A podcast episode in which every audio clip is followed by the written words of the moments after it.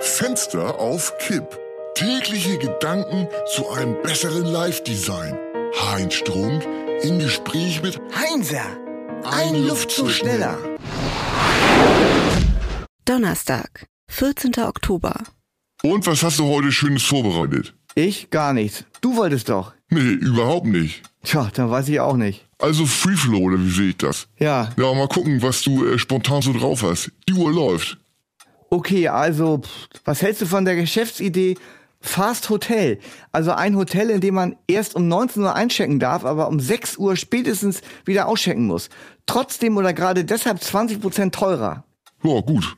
Ja, und jetzt du. Wieder mal eine Alltagsfrage. Warum sind Landtiere nicht so angenehm stumm wie Fische? Ja, Fische hatten wir doch gerade erst. Wie Fische trinken. Genau. Und jetzt die nächste spannende Frage in Zusammenhang mit Fischen.